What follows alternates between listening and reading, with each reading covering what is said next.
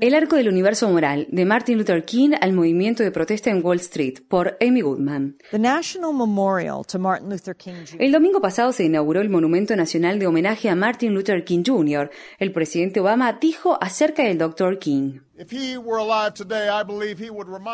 Si viviera hoy, creo que nos recordaría que el trabajador desempleado tiene todo el derecho a denunciar los excesos de Wall Street, pero sin demonizar a quienes trabajan allí. La inauguración oficial ocurrió al tiempo que el movimiento Ocupemos Wall Street suma cada vez más adeptos y se convierte en un fenómeno mundial. Lo que no dijo Obama es que si King estuviera vivo, probablemente estaría manifestándose contra las políticas de su gobierno. A pocos pasos de la ceremonia de inauguración, Cornel West, pastor, académico, escritor y activista, fue arrestado en las escalinatas de la Corte Suprema de Estados Unidos. Antes de ser enviado a prisión, dijo Queremos dejar constancia hoy de que conocemos la relación que existe entre la codicia empresarial y lo que sucede muy a menudo con las decisiones de la Corte Suprema. Queremos aprender la lección y dar una lección a nuestros seres queridos, a nuestros familiares, a nuestras comunidades, a nuestro país y al mundo entero de que por el gran amor que sentimos por nuestro trabajo y por la gente más pobre, estamos dispuestos a darlo todo, aunque nos hayan arrestado hoy, es significativo que en este día de homenaje a Martin Luther King Jr. alguien sea enviado a prisión, porque Martin King estaría aquí dispuesto a luchar con nosotros y lo haría por su profundo amor.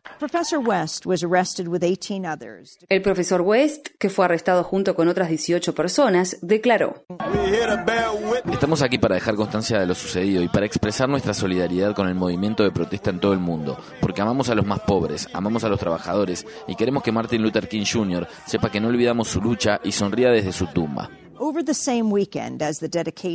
Durante ese mismo fin de semana, la campaña de ataques con aviones no tripulados de las Fuerzas Armadas estadounidenses y la CIA, bajo el mando del comandante en jefe Obama, lanzó lo que fue denominado por la Oficina de Periodismo de Investigación, BIJ, una organización independiente sin fines de lucro con sede en Londres, el ataque número 300 con aviones no tripulados, el 248 desde que Obama asumió la presidencia. Según la BIJ, de las al menos 2.318 personas muertas por los ataques con aviones no tripulados, entre 386 y 775 son civiles, entre ellos 175 niños. Imaginen cómo respondería King, Premio Nobel de la Paz, al igual que Obama, a estas crudas cifras.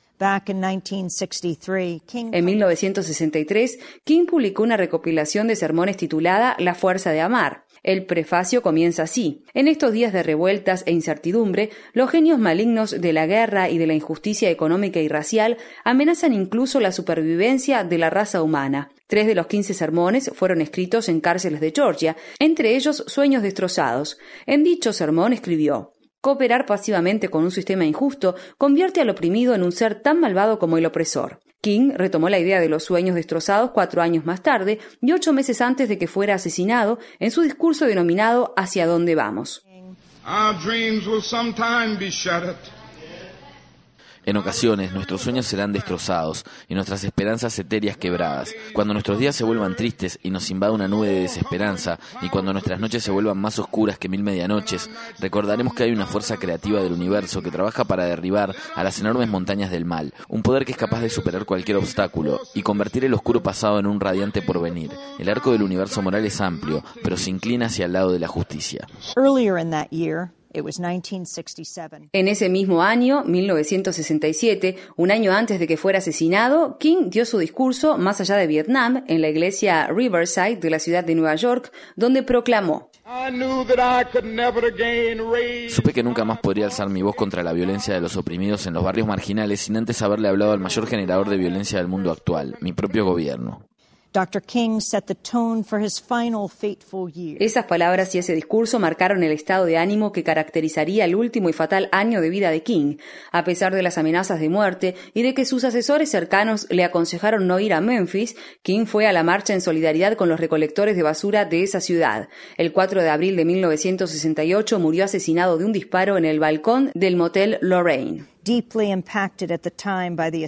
Dos jóvenes de aquel entonces, que fueron profundamente afectados por el asesinato de King, nos permiten recorrer el camino que va desde el arco de justicia moral del Dr. King hasta Ocupemos Wall Street. Uno de ellos es John Carlos, un corredor olímpico estadounidense. Carlos ganó la medalla de bronce en la carrera de 200 metros de atletismo en los Juegos Olímpicos de 1968 en Ciudad de México. Carlos y su compañero de equipo, Tommy Smith, que ganó la medalla de oro, se volvieron famosos a nivel mundial por haber hecho el saludo del poder negro desde el podio. Ambos subieron a recibir su medalla sin zapatos, en señal de protesta por la situación de pobreza de los niños afrodescendientes en Estados Unidos. La semana pasada, John Carlos habló en Ocupemos Wall Street. Luego me dijo. Estoy tan feliz de ver a tantas personas aquí reunidas para decir, no pedimos un cambio, exigimos un cambio. El otro es el reverendo Jesse Jackson, que estaba junto a King cuando lo asesinaron. El lunes por la madrugada, el Departamento de Policía de Nueva York parecía intentar avanzar sobre la carpa de primeros auxilios de Ocupemos Wall Street. El reverendo Jackson estaba allí. Apenas días después de cumplir 70 años, Jackson se sumó a los jóvenes manifestantes para enfrentar a la policía. La policía se retiró y el arco del universo moral se inclinó un poco más hacia el lado de la justicia.